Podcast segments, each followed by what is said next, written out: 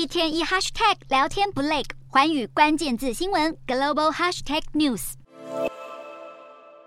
中国外交部长秦刚自从六月二十五日最后一次公开露面后，消失至今已经快要满一个月，就连对国际情势至关重要的东协外交部长会议都没有参加。虽然中国外交部为了辟谣，在东协举行会议之际就公开声明，秦刚是因为健康状况不佳缺席会议。不过外交部的说法似乎无法说服所有人，各界对于秦刚的销声匿迹众说纷纭，甚至有了桃色版本。画面中，秦刚身边身穿一袭黑色长裙、姿态优雅、气质不凡的女子，就是秦刚近期的绯闻对象付小田。这段两人先前在节目上边聊国际时政边散步看风景的暧昧片段，也在各大社群平台上广泛流传。而付小田的身份、职务也因此被中国网友起底。付小田被曝与秦刚有染，两人甚至疑似育有一子。有网友发现付小田在今年三月十九日时，在微博上发布与儿子的合照，并祝贺某人生日快乐。然而，秦刚的生日正好就是当天。而在此之前，傅小田还在两会期间抛出儿子出生满一百天的照片，除了强调孩子不是外国宝宝，还附上顺利闭幕字样。